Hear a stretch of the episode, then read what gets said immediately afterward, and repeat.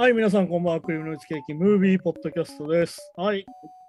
ザ・グッドアースト、改めてよキャプテンです。ろしくお願いします。お願いします。はい、こちら映画ポッドキャスト第2回なんですけども、うん、そうですね。ははいい。まああれですね、まあ別になって、特に俺たちはね、収録してる方はそんなに変わらないんだけど、まあ聞いてきたという感じなのかなって感じはちょっとするんだけど、ムービーポッドキャストになったんですもんね。一応そういう縛りになったので、はいはいはい。はい。で、今週の映画というとですね、今週の映画は、えっと、イカロスというね、2017年の映画で、まあこれあの、ネットフリックス中心に配信されたドキュメンタリーで、はい。これあの、あれなんですよね、一応その、なんつうのかな、一応珍しい、そのアカデミー賞長編ドキュメンタリー受賞してるんだけど、うん、ああ、ええ。あのあ、そうです史上初のいわゆるそのストリーミングサービスを中心に配信されてるドキュメンタリーで撮ったっていうのとしては、実は初の作品で、ね。基本的にアカデミー賞っていうのはやっぱりその劇場で公開してくれないとやらないっていうのは結構多かったんだけど、はいはい。まあそうですね。初めてこのネットフリックス中心で配信した作品の中で撮ったという作品で、まあそれ以上にまあ内容が評価されたといいますか、結構まあ衝撃的な話なので、まあはいはい。感じだったんですけど、まあ簡単に説明すると、まあこの監督のね、このブライアン・フォーゲルっていう人が、まあもともと自転車の選手というかね、あのセミプロみたいな、はいはい。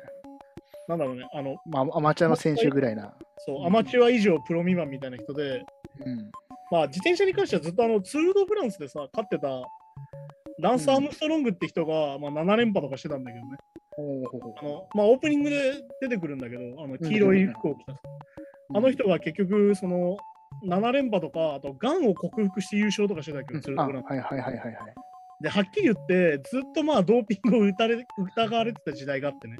うん。で、まあ、それがまあ、後半になってから、まあ、その、競技の後半になってから、どんどんこう明るみになってって、最終的にはまあ、う摘発されちゃうんだけど、その、やってたんだよ、で、こう、まあ、だからあれだったんですよ。ランス・アームストロングって本当にヒーローで、うん。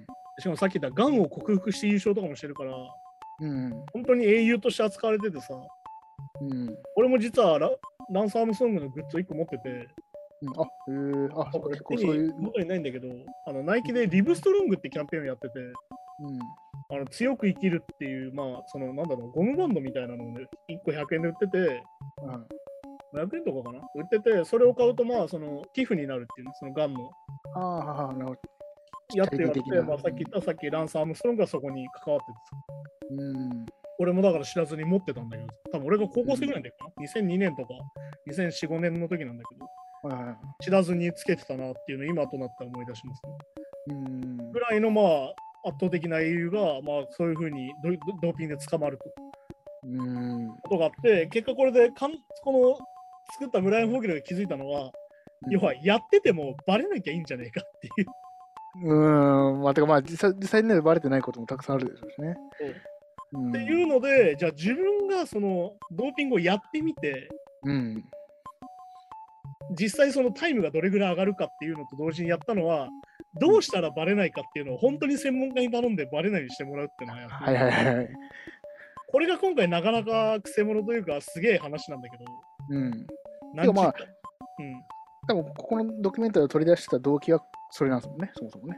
そうそもそもドキュメンタリーの時はそこだったんだけど、まあそういう話はなくなってくるよって話をもう先週したんだけうん。ど、うん、はい、じゃあそんな感じでキャプテンどうでした？いやーなんか、そうですね、なんか、こう、今までの、今までこの映画コーナーとかで結構フィクション的な、うん、言えてもまあ、ちゃんとしたこう、フィクションではないかな、なんていうんですか、ああいう劇画としての、劇、なんて劇映画。はいはいはい。を結構見てコメントすることが多かったんですけど、感想とか。うん、今回もうドキュメンタリー。はい。ということで、なんか結構その、なんですかね、けまあ結構えぐえぐえぐいなっていう、ちょっとシシンプルに言うと結構えぐ、えぐめで、うん。やっぱこう、なんですかね、まあ、だから結構まあ前回も言ってましたけど、そのうん。話の趣旨が変わってくるシーンとか、はいはいはい。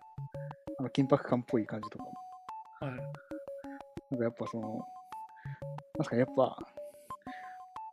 まあ、そのドーピングがテーマだけど、もう完璧にもうもう国って怖いよなみたいな、ロシアって怖いよねっていう、本当にもうそういうもう印象がバーンと残る映画でしたね。うんまあ完全になんつうのかな、まあ俺にとってはその恐ろしい案件ってやつで。いや、もうそうそうそう。やっぱまあ、まあ KGB の名前が出てきた瞬間とかもまあ、かいやもう本当にそうなんか、うんなんかメタルギアの話、結構そう じゃないけど、なんかすすごいなって。でそのププーチンにその、まあその、なんですかね、えっと、ドーピングの所長、うんラボの所長が、そのまあなんか、なんかプーチンに殺されるとか発言してたシーンあったじゃないですか。あれも結構、結構ガチなんだろうな。結構いい陽気陽気なキャラクターの人なんですけど、結構あああああいうところでやっぱ緊迫シーンあ、緊迫とかだったら結構ガチなんだろうなと思ってて。まあだってあれだもんね、実際その同僚が殺されてるからね。そう、同僚がね、なんか心心臓発作っていうことだけど、どう見ても。殺されそうそうそう。だからなんかまあまあまあ、このいいからその中でも出てくるんですけど、まあ、まあ、そろそろ疲れただろうから、来週あたりにしなんか死亡記事書いとけって言ったら、まあ、それが現実になるみたいな。うん。なっても不思議じゃないみたいな。結構やっぱだから、国家ぐるみで何かやるって、そうそうすごいなっていうか。まあだからあれなんだよね、結局だからこれのすげえなって思ったことは、結局やっぱ、うんそのじゃあドーピングをやるのがいけない、いい、いけないじゃなくて、うんそのドーピングチェックっていうものを無効化させてしまうシステムができてるってことなんだよね。うん、ああ、まあそうですね。これが要は恐ろしくて、今までそのドーピングを使ってきた人は必ず捕まってると思ってたわけよ、みんな。うん。それが当たり前だから。なんだけど、うんもうそれをスルーするシステムが作られてて、実際すげえスルーされてたっていう話が、この話の始まりなわけよ。ああ、まあそこそこそこ。さっき言ったランサー・ムストロングがさっき言った7連覇してる間もずっと使ってたんじゃないかって話だったりとか、うん、まあ、後で出てくるけど、その映像の中で出てくるけど、バリー・ボンズだったりとか、いわゆるそのうんうん。メジャーリーグだったりとか、アメリカ陸上だったり、いろんな人がこう疑われて、実際やってたって話なんだけど、うんそれ以上に隠す、隠蔽するシステムがどれだけ発達してるかって話でもこれあるんだよね。ああ、まあそうですね。はい。だから要は単純にドキュメンタリーの序盤ってさ、その、えっ、と、グレゴリー・ロドチェンコっていうそのロシアの博士と、うんその主人公のブライアン・フォーゲルが組んでさ、うん。じゃあどうやったら尿検査をパスできるかっそうです。はい。ていうふうにやっていくわけよ。でもこれってあのどっちかというと科学ドキュメンタリーっぽくてさ、じゃあ尿を凍らせてとか、何日間のこうサンプルをどんどん取ってって、はそ。の尿を混ぜたりとかして、じゃあ何分そうですね凍らせて、よく振ってうん3分して送ってこいみたいなやつでこうやっていくわけよ。はいはい。で、最初さ、へえ、こうやるとバレないんだとか思って見てたわけよ。うん、まあそうですね。はい。え、じゃあさ、逆に言うと、じゃあみんなこれやってたら大丈夫じゃねみたいに見てて思うわけ。映画見ててね。まさにまあその方法がね、もう明確にあるわけもう明確でさ、これだけ科学的にできちゃってるわけだから。うん。で、なってる中で、ニュースが入ってるわけうん。ニュースが入ってきて、そのソチオリンピックでやってたんじゃないかと。はいはい。っていうふうに、ロシアが国を挙げてやったんじゃないかってなった時に、うん。まあこれだから何がえぐくて怖いかっていうと、うん。ロシア側が速攻個人のせいにするんだよね。まあそうですね。なんかまあ確かに、あの、なんかふ、あの、不正、スポーツは不正あってはいけないっていうことはもう国としてのメッセージで、だからその個人個人でやってるのはもう許せないぐらいな。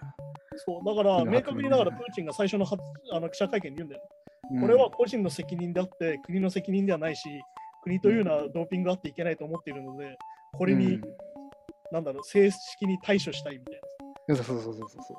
それでさっき言った博士に圧力がかかってくるんだよねうん、なんかもうなんか、なんかプーチンは裏切られた的なスタンスでしたもんね。なんかね。まあだから要は足切られたんだよねはっきり言ってロシアは国ぐるみでやってたわけなんだけど最終的には、うん。うんやばいってなって切られるわけよはいはい。でなった時に末端から殺されていくっていうさ本当一番ああ、いや、まあそうですね。はい。バラさまあバラしそうな口が弱そうなやつから殺すっていうのは本当に怖くてうん。だからこれが本当に国家ぐるみになってった時の緊迫感の度合いよっていうさ最初はだから本当に監督がさ個人でやってるからそのうんグレゴリー・ロドチェンコともさこう仲良くやってるわけよ楽しくやってるわけよまあ、よ陽気な感じでね。やってたらちょっと待ってと。俺次うんアメリカ行って戻ったら死ぬかもみたいな話になる、っなんかそうそう、急にね、なんか電話かかってきて、今日は君と話せないみたいな感じで。ていう風になってて要はさっき言ったドーピングをごまかすっていうシステム自体が実はロシア全体に入っててうん。うん。ロシアのラボっていうものがあって、そこに完全に国家がお金を出してやってたってことなんだよね。まあそうですね。はい。うん、で、まあ、で、分かりやすくあの、なんだっけ、WADA っていうさ、ワールドアンチドーピングアソシエーションっていうのが出てきて、そこはまうんあその、そのアンチドーピングでドーピングさせないようにやってるんだけど、でも、うんさっき言ったロシア側の人たちは実はそこの出身の人だったりするわけよ。うん。で、それってさ、なんだろうな、よく言うとき、ハッカーとかもそうじゃん。あハッカーを捕まえるのは元ハッカーの人みたいになるじゃん。ああ、まあまあ、はいはい、そうですね。でもあれってまさにそういうことで、だから、ドーピングをやってた人たちが今度アンチドーピングの人になるみたいなのずっとあるわけよ。そうか、あの映そうか画でやってると。で、さっき言ったみたいに、その、ドーピングをどうやればいいかっていうのと、アンチうんドーピングをどう隠すかっていうのが表裏一体になっちゃったわけよ。もうああ、まあそうかそうか。てかまあ、だからまあどっちにも使えるってことね、要は。そうそのあのドーピングの不正を防ぐ方にもその技術は使えるし、逆に言えばその技術があるってことは、その隠蔽もできちゃうしってことですそう。だから要はどうやって検査するかを完全に把握してるわけだから。うん。でね、だからさっき言った、なんかその尿をさ、尿のサンプルを入れ替えるみたいな話もすげえなと思ったし、いやー、なんかそうそうそう、スパイ映画みたいな、なんかその、だからあれがね、なんかさっき言ったメタルギアだったりとか、まあ言うたらゼロだったりとか、ミッションインポッシブルみたいな話になってきて、なんかほんとそうそうそう。え、これってさっていう、これバレたらもう完全に消されちゃうよねみたいなのがいっぱい出てくるわけよ。そうなんか途中から本当ドキュメンタリーだけど、なんかマジでドキュメンタリー、逆にドキュメンタリーとか忘れちゃうぐらい、なんか、うん。本当にこんななんか、あの小さいソケットからこう通してとか、なんかそうそうそう。で、で裏からケージウイルスから持ってってとか、なんか、すごいなと。っていう風になってって、要はまああれなんだよね、結局でもさ、あの煙がないところには火はたあの火は起こらないみたいな話で、うん結局あれじゃん、だってさっき言った、じゃあそのロシアのラボにどこが金払ってるの？みたいな話になるし、うん、ああ、まあね、はいはい。っていう風になってって、じゃあ、じゃあこれ国家ぐるみなんじゃねえの？っていう風にこう変わってくるんだけど、うんこの話がさ、何が一番えぐいかってさ、うん。なんでドーピングやるかって話だけど、うん、うん、まあまあそ、そもそもね。そもそもなんでじゃあ国家ぐるみでドーピングさせるかっていうところもこれ結構ポイントで、うん、またオオリンピックってとこも多分、まあだからそうですね、関係ありますよね。あそうだから、さっき言ったオリンピックでなんでドーピングさせていっぱいメダルを取らしたいかっていうのが結構重要でさ、うん。これがあの国の国家の支持率と関わってるって話が結構えぐいわけよ。まあ、まあそうですよね。はいはいはいはい。要は分かりやすく、ロシアってこのプーチンの支持率がまあなんだろうな、6割を切ってきたりとかするとね、うん。分かりやすく世界選手権とか、こううんオリンピックとかですげえメダル取るわけよ。うん。そうするとね、支持率が上がるんだよ。なんかそうなんですな。まあまあ、まあ一応、まあ、まあ、この国いい感じと思う、まあね、ムードにもなりますしね、なんかね。要は国威発揚の場になっちゃうんだよね。そうそうそうそうそう。うんだから、はっきりはっきりとだから、やっぱオリンピックを政治利用するのとか言う人いるけど、やっぱオリンピックは政治の場なんですよ、はっきり言って。まあだって、ただ、す本当普通で考えたら、まあその、本当の、何、スポーツマンの大会って考えたら、別にその国でくくくる必要はないじゃないじゃないですか。そのそのチチーム戦とかは別として。陸上陸上とかだったら別にそんな、なんかね、国であんまくくんなくてもいいのかなと思っちゃうけど、まあ、ちゃんとね、国で、この国の代表で何人とかやっぱやってるってことは、っていうのもあるし、だから結局そのオリンピックで勝つことイコール、そのプーチンの支持率の向上とか、うん。国のイメージアップみたいなのがつながってるわけよ。だからそうですね、このイカロスの中にもありましたけどね、あのクリミア半島、いだからちょっと前のそのウクライナ侵攻ですよね、うん。まあ、今のじゃなくて、うん。あの時のもう、あれとリンクしてるっていう。そうまさにあの時ね、支持率が下がってたんだよね、プーチンって結構。うんそのクリミア侵攻が結構混ずってて、まあ同じことだから今回も混ずってるけど、混ずってわーってなってる時に、さっき言ったオリンピックを挟んでさ、うん。うん。こうなんとか支持率をこう上げてたわけよ。要は、そこも実はドーピングなんだよね、はっきり言うの、それも。ああ、まあ、そうか、そうそういう意味では確かに。ドーピングだけど、だって実は国自体は良くなってないわけじゃん。ー、ね、いや、確かに確かに。だけど、なんかオリンピックですげえ金メダル取ると、なんかいい国なんじゃねえかと思っちゃうって。うん、そうそう、なんか、え、え、さすがプーチンのいる国はいいなと思って、要はだから、プねーチンがそのスポーツ省にお金をしっかり払ってて、うんだから勝てるようになって、いい、いい成績が残せてるんだみたいな思っちゃうけど、見てる人。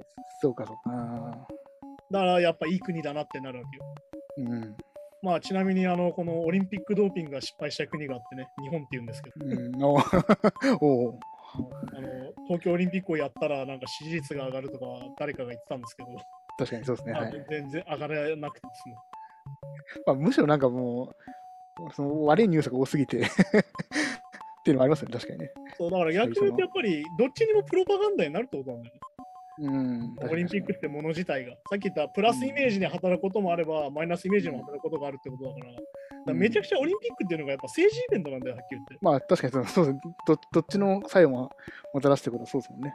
そうってことになるから、だから本当にはっきり言って、その中で起きていることうんの重大さと、なんか危険さがこの映画の中でさ、さっき言ったガラってなるわけじゃん。このうん、うん、そうですね。はい。なんかそのなんか扉を開けてったらやべえ扉が開いちゃったっていうさ、うん、まあそうですね。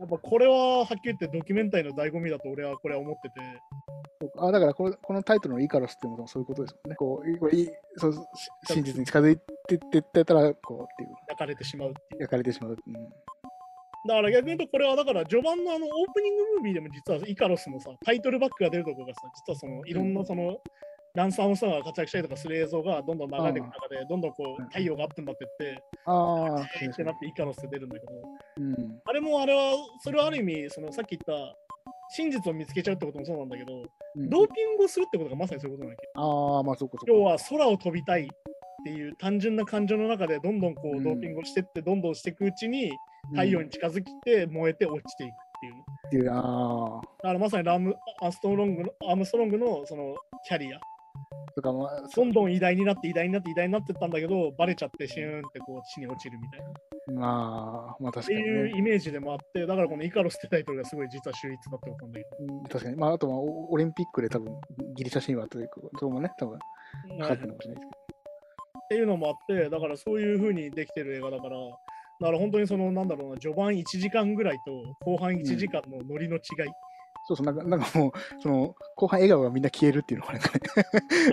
結構ね、その監督っていうか、ブライアン・フォーゲル自体も結構陽気な人でさ、そうそう。で、あの、所所長もね、なんか結構最初陽気な人なんだけど。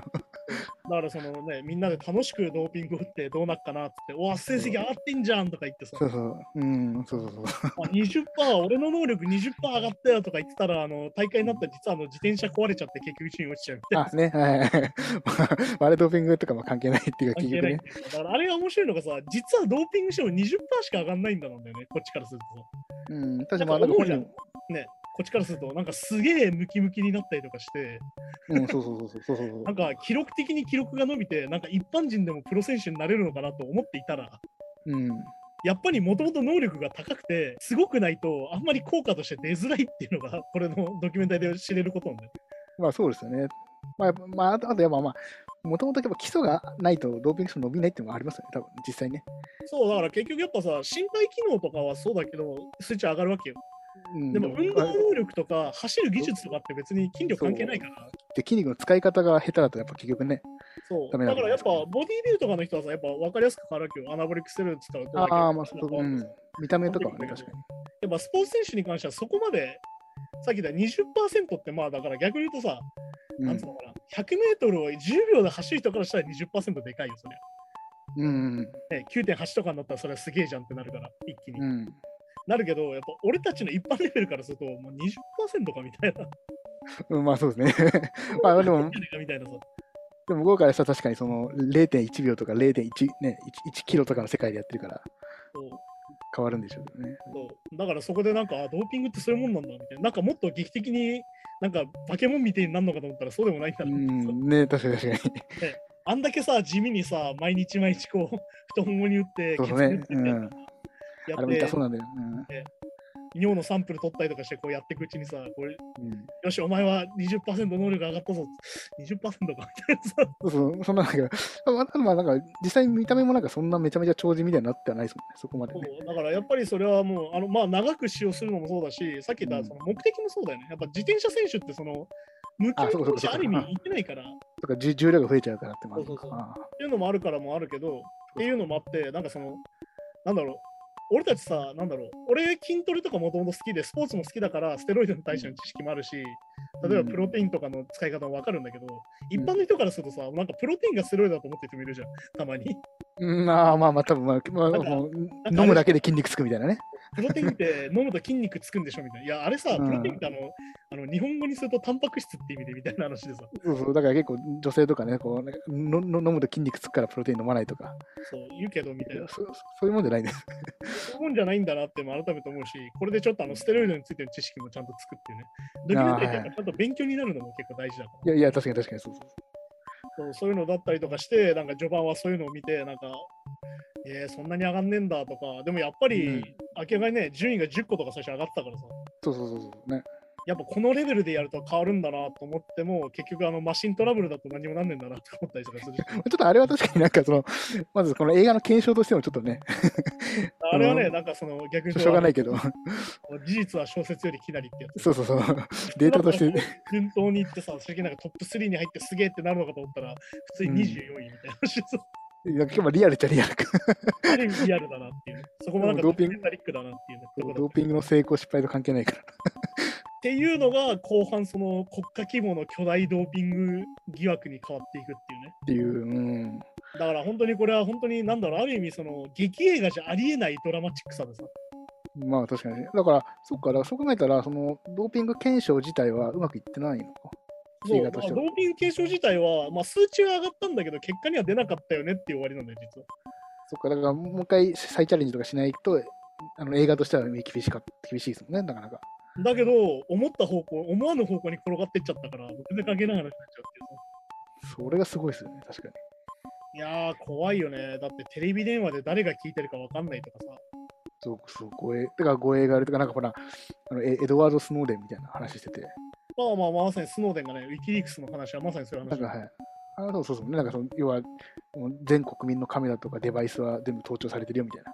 そうだからいわゆるその、まあだからはっきり言ってデータ持ってんだよね。だからスノーデンもそのグレゴリー・ロドチェンコフもそうなんだけど、うん、データ持って逃げてるから、いわそうかそうかそうか。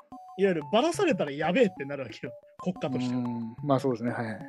てなってくると命の危険があるんだな、この時代。まあ、摩擦摩擦対象というかね、はいはい。で、まあ、恐ろしやなわけです。ね確かに。そして、この外堀が埋められていく感じね、序盤のさっき言ったプーチンがさ、これはまあ自己の個人の責任だから、それは許さないよ。国として許さない。うん、はいはい。許されるべきではないのであるよね。必ず私たちは対処するみたいな。そうで、で、大臣に呼ばれて、急に辞任させられて、そうね、はいはい。で、アメリカに行かないでロシアに残ってた同僚がいきなり心臓発作で倒れる。そうそうそうそうまあまさにあるっていうさ、今時そんなことあるかよみたいな。だから、だから、そうだから、そうだから本当だから実際亡くなってるんですもんね、だからね。そうだよ。だからロシアはね、めちゃくちゃこういうのが多くて、例えばプーチンの批判を書いた記者があの毒殺されたりとか本当にしてて、あーなんかまあ、このイカロスの中でも出てきたけど、本を書くのって結構、ああ、そねうそう。難しいとかって言ってましたけど。だからまさに ロシアって国で、いわゆるそのうんプーチンっていうか政府に立てつくってのはどういうことなのかっていうのが後半どういう説明されてて、うん。あのマジで権威主義ってやばいし、これってまさに独裁体制の国って全部こうなるわけよ。そうなんだ。だから結構、だからロシアでじゃあ、結構政治批判の、やっぱ結構本当無理なんですね、本とか。まあ、だからさっき言った記者とかがそういうコラムを書いたりとか国際的に発表すると、最終的にこうなんだろうすげえ毒を盛られて食事中に、あのそう急にぶっ倒れたりとか、うんあの急になんだろうなあの急にがんになったりとか心臓発作になったりとかして亡くなるみたいな。あーまあでもそうですね。だからまあ隠蔽もし放題ですもんね、別にね。だから結局だからみんなさなんでロシア戦争するのかなとか言ってたけどうん。要はしろって言われたらやるしかない状況なんだよねこの国っていうことそうそう、だからちょちょっとここのイカロスを見てから、なんかちょっとまあ、腑に落ちるというか、うん、まあ本当ゴーサインが出たら、多分その、本当そのまま突き進む感じなんだろうなっていう。そうだから誰も止められないし止めたやつは死ぬしっていう流れなんだようん、そうそうそうそう。だからそれがすげえ怖いわけじゃん、やっぱり。だからだから止めるやつがいないんじゃなくて、止めるやつが存在しない環境にしてるっていう。だからそもそもブレーキがついてないんだよ。うん。要はブレーキ踏んだやつは死ぬからっていう。ああ、そうかそうかそうか。全員チキンレースさせられてて、崖から落ち走ったら落ちるよっていうので、ブレーキ踏んだやつ順に撃たれるからって話だから。なあ、まあそうか、そうか。そしたらもうあれじゃん、行かれて飛んでくかさ、ブレーキ踏んじゃって死ぬしかないっていうさ。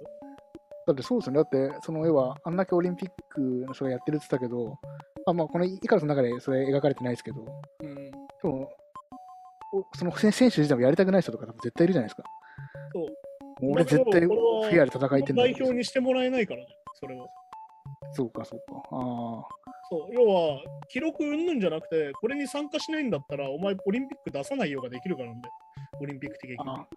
そもそもじゃあ、あんま賛同してないやつはそもそも代表に慣れてないですよね。そもそもそういうこああ、なるほど。で、みんないやいややってたりとかするわけで、で、まあ、この中で何個も言ってて、83個金メダルを取って、じゃあ何個ドーピングだったかって言ったら50とか言ってるなんかそうですね。はいはい。あれは結局、その、プロ化してる人たちとかは海外で生活してるから、そういうのはないわけよ。うんまあ、確かに全員じゃなかったですもんね。そうだからそれはそういうことで、ロシア国内で活動してるアマチュアの選手たちはもうやらなきゃいけないっていうか、そういう状況になっててっていう。ああ、必要条件みたいになっちゃってるのか、それが。そしてなんなら多分知らないうちに打たれてると思うんだよね。いわゆる何かに入れられてると思うから。そう、だから僕、それが怖くて、なんか、ももしかそうなんじゃないかなと思って、まあ、ここここのイカルスのそれは確かに書かれてな、あの、描かれてなかったんですけど。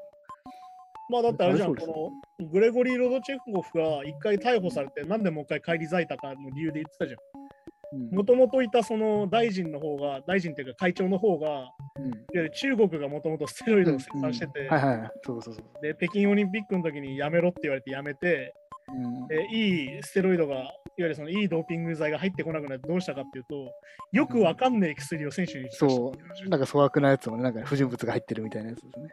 で逆に言うとそこを助けたから、うんロドチェンコフは戻れたって話をしててさ、はいはい。いやー、選手ってマジで物なんだなって感じじゃなんかね、そうそう、ほんと実験体みたいなさ。ん。ね、扱いだから。いやー、なんかそうそうそう。そう、だからさっき言ったドーピングプログラム自体が実は作られてたっていうのが超怖いわけだよ、やっぱり。うん、そうねアンチドーピングプログラム自体が仕組まれてて、全部そこも分かった上でやってるから、やってるっていうのそう何をやろうが全然筒抜けで、うんその映画の序盤で言ってた、やってようがやってまいがバレなきゃ関係ねえんだよってのがまさにそういうことでさ。そうですね。だから結局そのホルモンを注入するのと検査のタイミング合わせてちゃんと尿をこう用意しといて全部そこで出しちゃえば、それで全部パスできちゃうっていうのが分かってくるわけで。うん。だからそこもさ、要は、なんだろうな、足場ごとぶっ壊すみたいな話だけど、うん。いや、ゴールポスト動かすとかさ、足場ごと、なんだろうな、階段をああ。要はさ、そこの信用のもとに泣いてたわけじゃん、さっきも話したけど。そうそうそうそうそう。まあ、ドーピングやってもバレるしとか、うん。ね、必ず見つかるし、そういうのはちゃんとチェックしてるから大丈夫だろうと思った信用のもとにできてるわけよ。てか、まあ、た大会自体がそもそもね、一応ルールというまといわゆるでやってるわけですからアンチドーピングアソシエーションがあったわけだから。うん。なんだけど、そこのシステムとバーンってやられてるから。うん、そうそうそうそう。っていう、ねうんでその、そそのアンチドーピングの人委員会の人たちも、あのドーピングを完全に見抜ける方法ないって言って言ってましたね、このイカラスの中で。そうそうそう。もう無理だって、それは。いや、そこがやばいよね。いや、無理だじゃないでしょみたいなさ。うーん。でも。でも、なんかね、まあ、できないの、本当にできないの。まあ、これ映画見てると確かにできなそうだけど。だからそこも怖いよね。だからさっき言ったシステムごともう捏造されてるから、要はもううんそのためにできてるものがあるから、うん、どんなにこうさっき言った、さっきのハッカーの話じゃないけど、どんだけ対策しても、もう根っこが腐ってるって話じゃない、要は。まあ、そうそうそうそうそう。何やっても無理だしって話で。そうなんだよな。だから、うん、あとこれ本当に面白くてさ、あのサンダンス映画祭で最初上映されたのよ、プレミアでね、この映画自体が。ほうで、実はこのサンダ映画祭が実は一回ハッキングされたんだよね。えー、映画映画祭がハッキングされたの。えあの、まあ、公式サイトとかがハッキングされてさ、で、あの、要はこれが実はロシアからなんじゃねえかっていう噂が流ー、れて、ああ、なるほど。流すなと。まあ、それがあー発表されるまでニュースでは出てたけど、ここまで具体的な話はされてなかったから、あー、まあ、ありそうだけど、確かに。だからあの、実はこのハッキングがロシア当局にもものによるんじゃないかって噂が流れるぐらいのうん、話では実はあってっていう。まあ、そうですね。だからそ、それこそ、だから僕も思ったんですけど、こ監督とか、そのプロデューサーとか、うんこのイカラ撮ってる、大丈夫なのかなってちょっと思っちゃったんですよね。だからなんか話としてはあるのが、そのサンダンスでプレミア上映した後に、やっぱ大幅に編集さしたんだって、やっぱり。そのネットフリックスで配信するよってなって、全世界に。うん。で、やっぱり、で、最初もともとインディーズ映画だったから、うんサンダンスで流して、それをネットフリックスで買い取ったんだって。うん、なるほど、なるほど。っていう形で撮って、で、なおかつ、かなり編集したと。うん。それはやっぱり出しちゃいけないものがかなり映ってたらしくて、ああ、やっぱそうなんだ。これが映ってるとやばいっていうのが結構あったらしくて、それでやっぱこう、半年ぐらいかけたのかな？編集して出し直したってのあるみたいだけど。うん。いやー、めちゃくちゃ怖えよな。なんかこのなんか映画の最後でもあったけど、なんか一応そのドーピングにまつわるやつで1600個ぐらい証拠があるけど、ままあ、あのプーチンは否定したみたいな いや、そそれ、いけるって。これ、ありなのって思うよね、だからね。うん、そう、1600って、もう。ああ、でもだから今もそうじゃん？そのウクライナに侵攻して何がいいんですかみたいな。火がありますよね、あなたにっても、いや、そんなことはないまあまあ、そまあ、そうか。でも、でも、それで周りが、まあ、そうオッケーになっちゃうんですもんね、逆に言えば。だって、いや、それおかしいんじゃないですか、サバは。うん。なあ、確かもう、考えるとね、やっぱね、恐ろしいよ、この独裁主義というかさ。やっぱそうなんですね。だってね、まあよく言うけど、これ選挙もかなり工作してるってロシア言われててさ、うん。ああ、そうなんですね。そうすげえ話があったあの、第二野党が実はプーチンが作った党だったりするってさ。おお、なんかもうじゃあもうやりたい放題というかね。そうだからその野党に対抗する似たような思想のもう一党をプーチン側が作って、そこにも投票させ、そこに投票が流れちゃうから、ええでワンイシューだったりするとさ、うんで例えば消費税廃止っていうのが両方言ってたとして、どっちがパーセント違うかみたいになったらさ、じゃあパーセントいい方に入れようとか思ったりするじゃん。同じあ、まあまあまあまあまあまあ。同じ野党だしみたいな。野党が増えりゃいいやと思って投票したりするじゃん。じゃあそのもう一個の野党が実は与党側が作った国政党で、うん。裏開けてみたら、いや、中のスタッフが全部同じ人で、あの野党の党首が実はなんか何でもないただの主婦の人だったりとかしてっていう、ええ政治経験全然ない人が立てられてっていう話だったりとか、はあはあ。なんかすごいね、あの N 国党がさ、なんか同じ名前の候補者あげるみたいなことやってんだよ。だからね、あまあ選挙ハックみたいなのやってますね、なんかね。あれあれをまさにロシアはやってんだよね、国で。てか政国で、府が。ああ、そうか。はい、そうか。とそれは要は、党自体作ってるわけですもんね。党自体作ってるから、逆に言うと一生負けないんだよ。そっちの野党も実は味方だからっていう。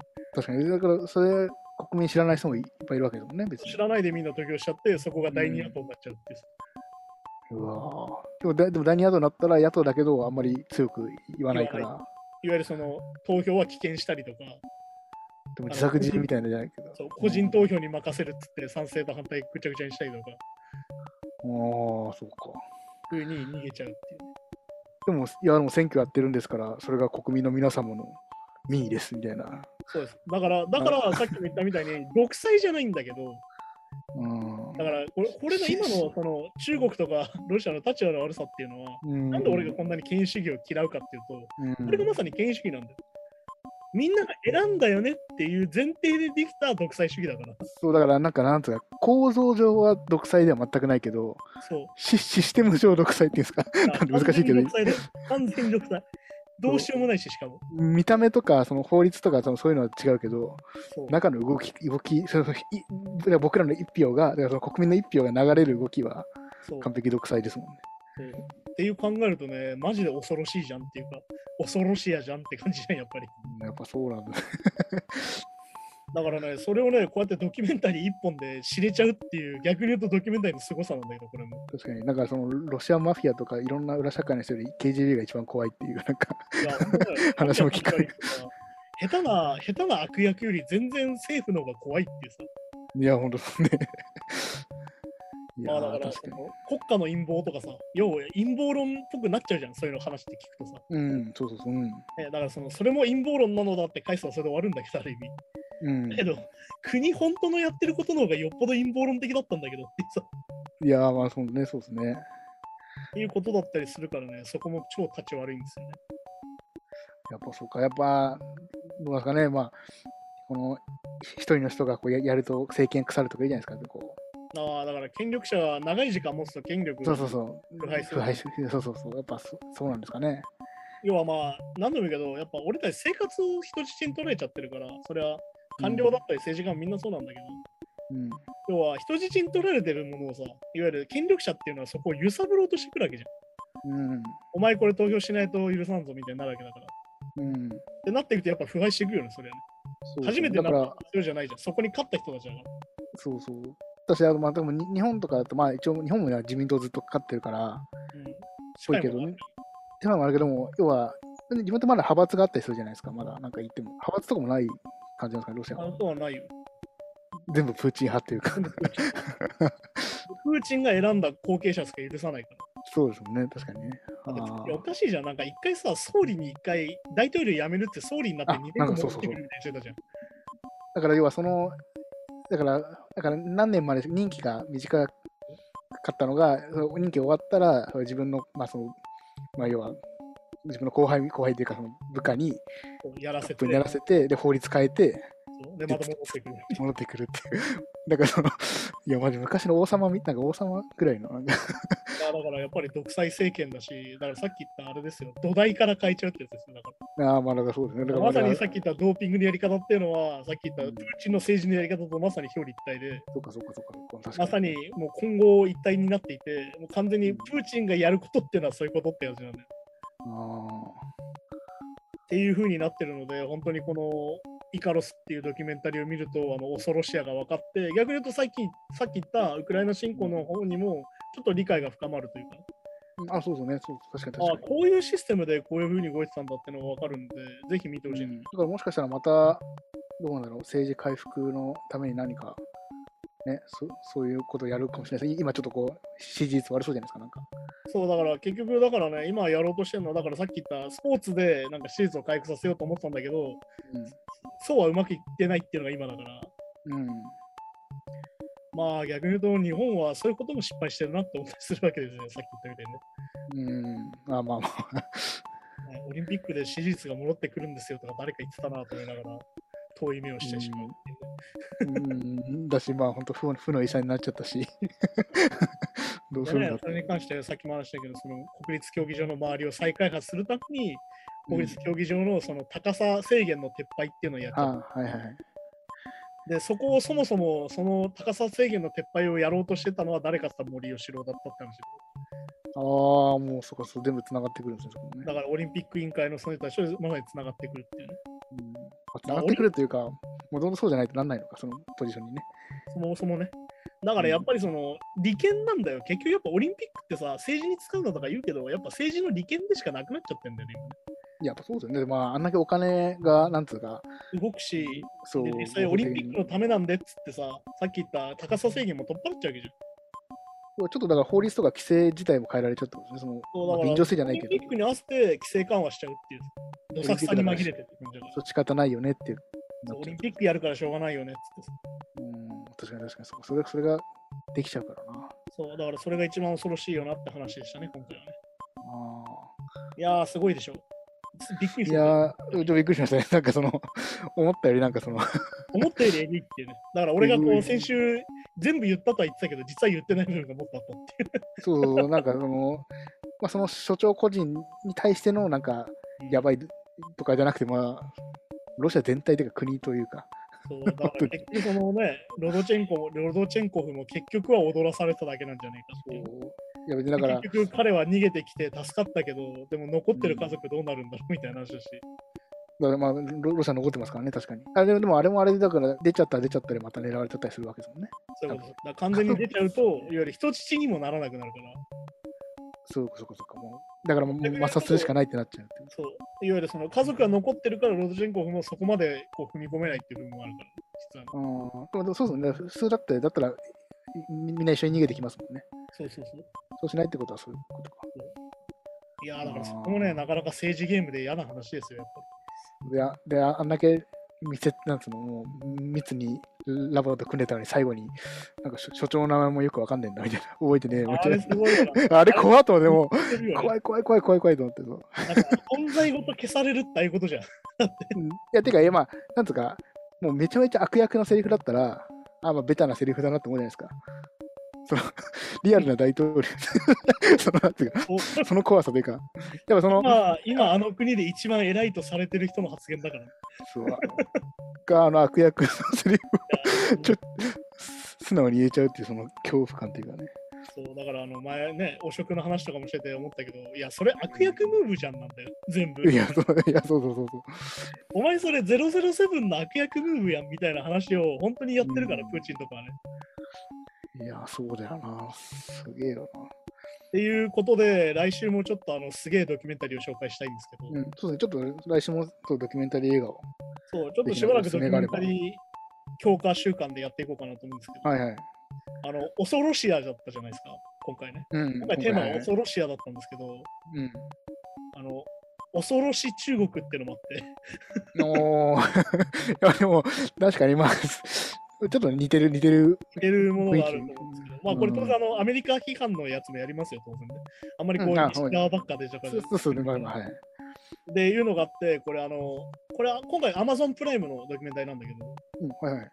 あの、一人っ子の国っていうドキュメンタリーがあって、あ、まさに中国のことですね。一人っ子政策についてのドキュメンタリーで、実際その一人っ子政策がどういうものだったのかっていうドキュメンタリーなんだけど、うん。もう基本的にはあれですよね、こう人口がまあ増えないようにっそう。ていうことの対策で始まったわけですね、一応。でも逆に言うと、じゃあそれができなかった人たちはどうなってたのかっていう話で、おーこれもなかなか すげえ映画ででして、ほうほうほうほこれもね、なかなかゾクゾクするものがあって、う。まあ、わかんないですけど、あれですか、もう人権とかない感じの話ですかね。まあでもこれだからまさにさ、要は2人目生まれてたらどうしてたかっていうと、いわゆる男の子じゃなきゃ捨ててたって話なんだよ。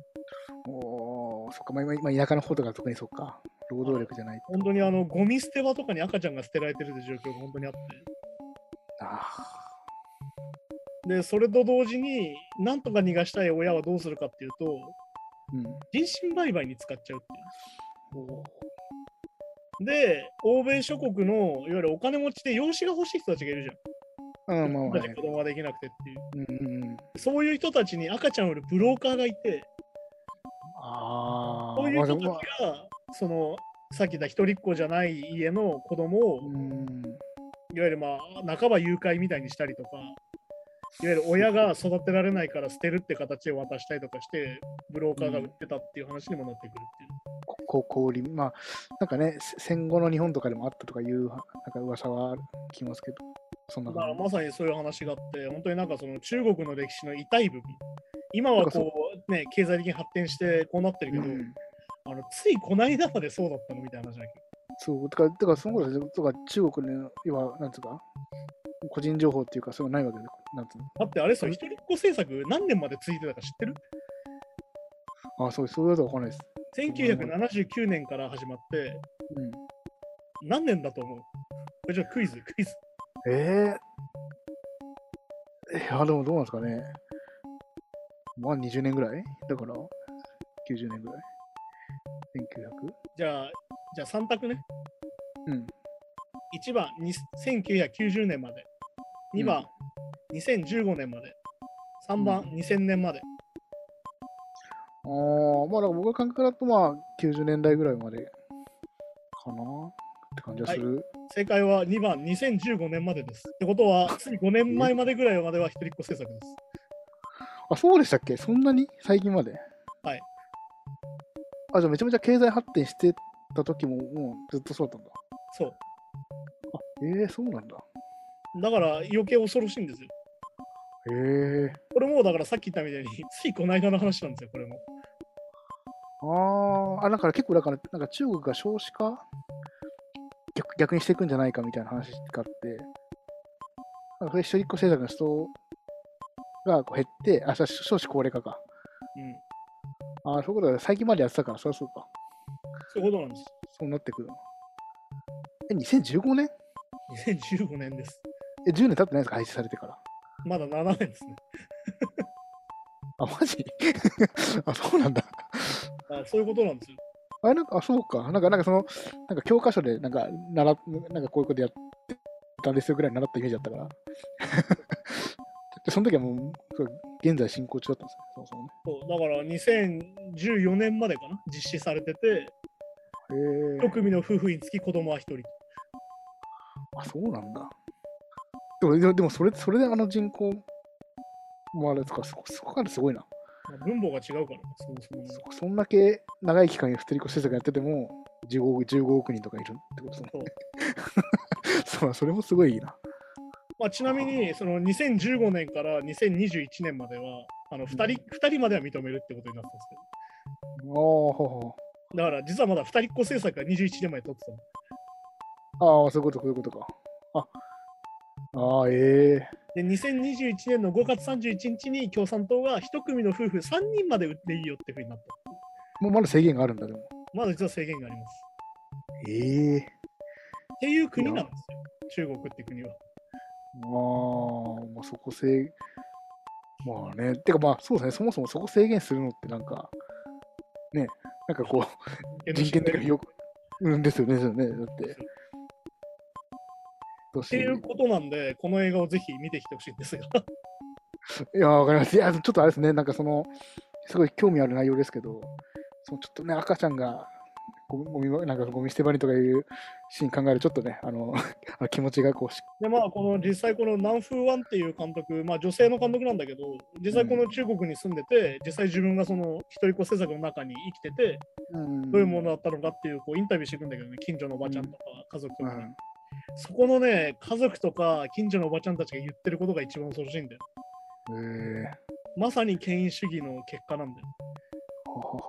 だってそういう法律だったじゃんで済むのみんな。ああ、そういうことか、そうか。いや、あの時はもう大変でとかじゃないんだ。そういや、あの時大変だったからさ、捨てちゃったのよ、結局、みたいまあ、昔はああ、昔はそうだったよぐらいな。な。そう。昔は体罰あったのよぐらいな。子供産んでたら通報したわ、警察にみたいな。だって私の村ごと取り潰されちゃうもん、そんなことしたらみたいまあ、それが当たり前。でもみんなが疑問、疑問に、も疑問に思ってないっていうか、な。疑問そういうもの社会なんですよ。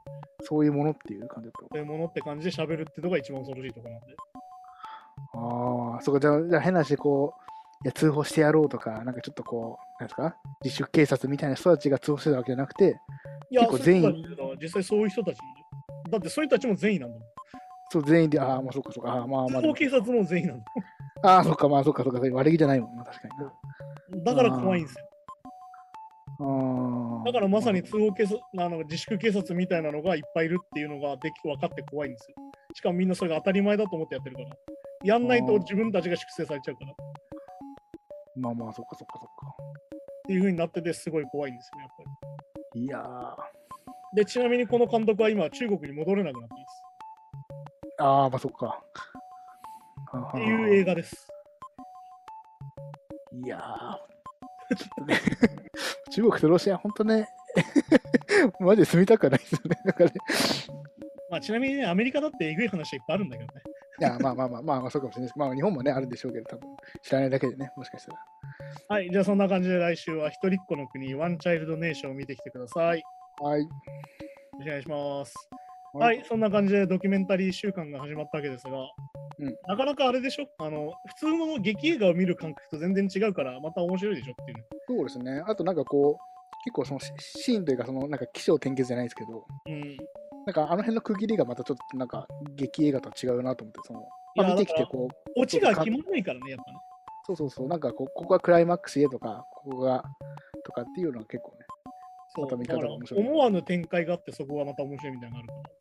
うん、だからその、やっぱだからそのドキュメンタリーだからの、やっぱその温度差が急すぎて、急ハンドルすぎるっていうのもまたね、そうそうそう、あのその序序盤のその助走がない感じも、な何これが本当に起きちゃうからっていう。そうそうそう、本当にそう。ってなってたりするんでね、まあ、ちょっとドキュメンタリー映画を続けてみて話していこうかなと思います。はい。はい、じゃあそんな感じで今週もありがとうございました。また来週です。さようなら。さよなら。Podcast.